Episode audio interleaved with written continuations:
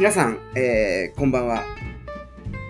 いつもはですね、えー、朝聞いてる方にはおはようございます、えー、お昼に聞いてる方にはこんにちはなんていうふうに挨拶をしているこのイカイチカですが、本日第188回目の放送はですね、え、実際に実際にというか、この収録している時間に、いつもはですね、この聞いてくださっているリスナーの方、オーディエンスの方のですね、聞いてる時間に合わせた挨拶をしているんですが、今日だけは、だけじゃないんですが、今日はですね、今この収録しているのが夜ということもありまして、あえてこんばんはと申し上げております。というのもですね、というのもということはないんですが、今ですね、えー、本日この時間というのは2023年、西暦2023年の12月31日、大晦日、えー、昔の言葉で言うと大津ごもりなんていうふうに言いますが、この、えー、年末最後の一日のですね、夜、えっ、と、夜8時30分ぐらいというわけでございます。実は先ほど8時前にですね、一度、えー、10分ぐらいの短い放送を収録したんですが、えー、音が録音されていなかったと。音が録音というんですね。音が取れていなかった。つまり録音が、えー、正しくされていませんでですね、えマイクの、え、あのなんか設定をどっかで変えてしまったのか、なんか原因がわかりませんが、えー、いろいろとですね、設定を変えたりしながら、ようやく今テストしたところ、えー、無事音が取れるということが分かりましたので、再び、えー、話し始めたというわけでございます。え申し遅れましたが、私、えこのイカイチカの、2人いるパーソナリティのうちの1人であるノスタルジー鈴木です。いつも一緒にお送りしているですね、もう一人のパーソナリティである稲村ジェーンさんなんですが、本日はですね、ちょっと不在でございます。大晦日一緒に収録したかったんですが、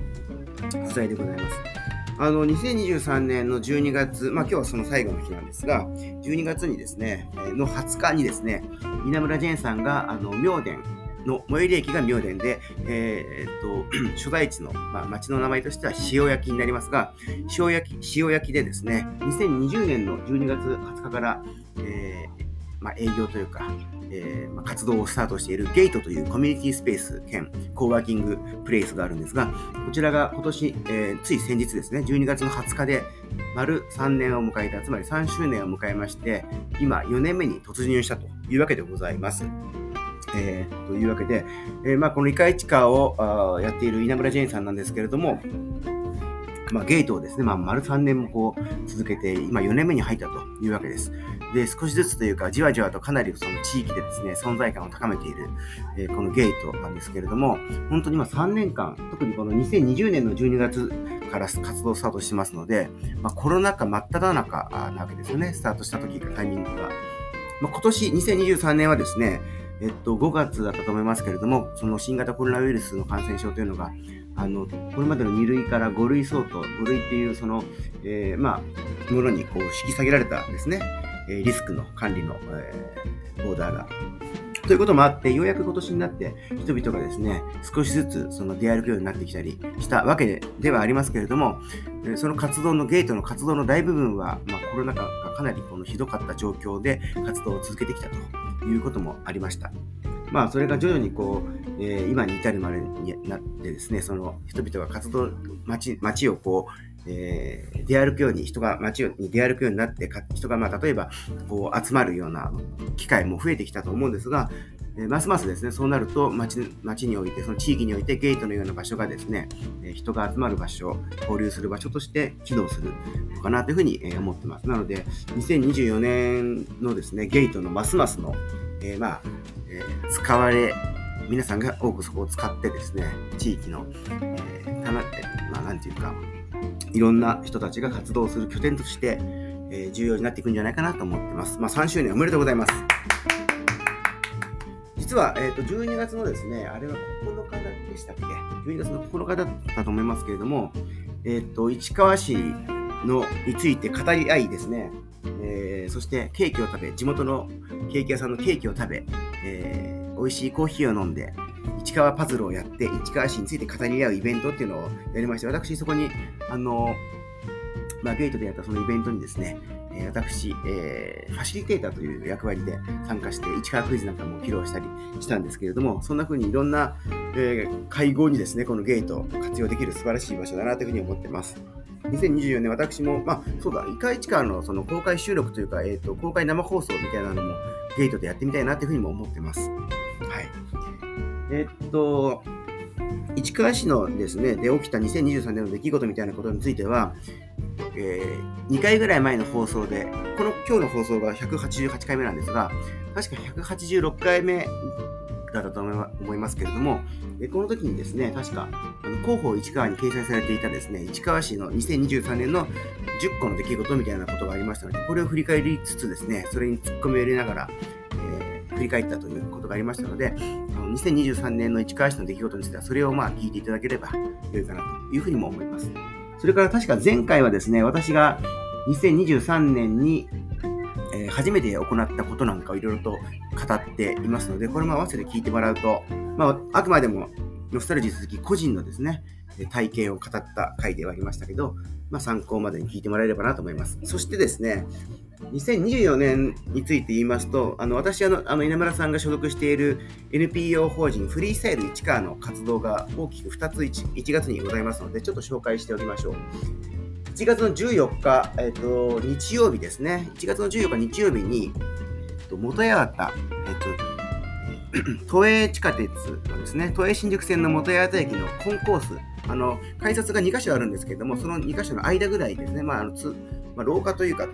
少し広めの通路がありまして、その改札改札の中央あたりでやる、改札2つあるうちの真ん中あたりでやるですね、イベントがあります。えー、この14日のですね、午前10時から午後2時ぐらいまでだったかと思うんですけども、えっと、フードドライブとブックドライブを行います。何かというと、フードドライブというのは、あのフリースタイル市川がやっているフードバンク事業、市川フードバンク by フリスタのですね、えー、活動の一つで、食品を皆さんから寄付していただくというか活動ですね。家で、あの家に買ったりですね、あるいはお歳暮とかでいただいたものとか、そういったものでまだ食べられるんですけれど、食べられるけれども、あの自分ではもう食べない、食べる予定がなくて、かといって捨てるのはもったいない、どうしようか。欲しい人がいれば譲るのになみたいな食品があればですね、そういったものをこうお持ちいただいて、食品ロスの発生を防ぎつつですね、え、フードバンクとして必要な、あの、まだ、あの、必要としている人たちがたくさんいますので、地域で必要、そういうのを必要としている方に届ける活動をフードバンクでしていますので、そこであの有効に活用させていただくということで、食品の寄付を募るのがこのフードドライブ。そして今回ですね、このイベントに市川市立図書館の、え、協力も得ていまして、ということもありまして、ブックドライブと言いまして、えっと、読み終わった、読み終わって、えー、もう手放してもいいんだけど、まだ綺麗で読めるよとか、誰かに読んでもらいたいなみたいな本があれば、ぜひそれを寄付、寄贈していただきたいなと思いまして、えっと、まあ、小説とかですね、まあ、そういったもの、あの、どんな本でも、雑誌とかちょっと覗くんですけども、えー、いわゆる本ですね、書籍。それから、まあ、自費出版した本とかでも、もしあればそんなものでもいいということでした。えーと、あと、まあ、市川市に何らかの関わりのあるですね、人が書いた本とかだと、より嬉しいということを市川市図書館の方はおっしゃってました。そんなわけで、ブックドライブとフードドライブをこの1月の14日に、都営新宿線の元八幡駅の、えーまあ、改札のコンコースのところで行いますよということがあります。それからですね、えっと、1月の27日ですね。1月27日の土曜日に、えー、フリースタイル市川で行っている交流イベント1会議のですね、第、えー、28回が、えー、行われますというわけで。あのこの、まあ、新春スペシャルということで、まあ、この回、えーと、3人のスペシャルゲストを迎えて行うんですが、まあ、このゲストがどんな方々かっていうのは、改めて機会を設けてですね、フリースタイル市川の X こと旧 Twitter とかウェブサイトの方で告知したいと思いますけれども、えー、南八幡の京葉ガスコミュニティクラスの方で行う、えー、イベントになっておりますので、皆さんぜひ来ていただきたいなと思います。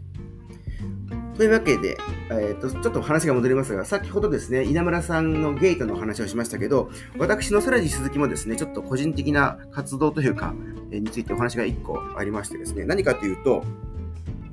私がですね、えー、今月まで通算14年5ヶ月の間ですね、所属し続けてきた、えー、組織があります。まあ、研究所なんですね。ある研究所があります。14年5ヶ月、まあ、15年、14年半ですね、約。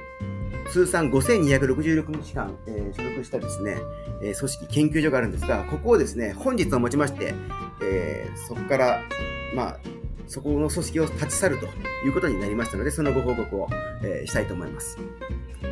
まあ、市川市とはほとんど、まあ、直接的に関係はないんですが、えー、ただですね、まあ、全く関係がないといえばそうでもないというわけでございまして、えー、少しお話をしましたけれども、まあ、私も2024年からは従いまして、まあ、新規一転というか、これまでとは少し違う形で、まあ、市川市でもそうですが、それ以外でも様々なその新しい、フレッシュな気持ちで新しい活動ができればなというふうにも思っています。えー、2023年もこのイカ市川をリストにしてくれてありがとうございました。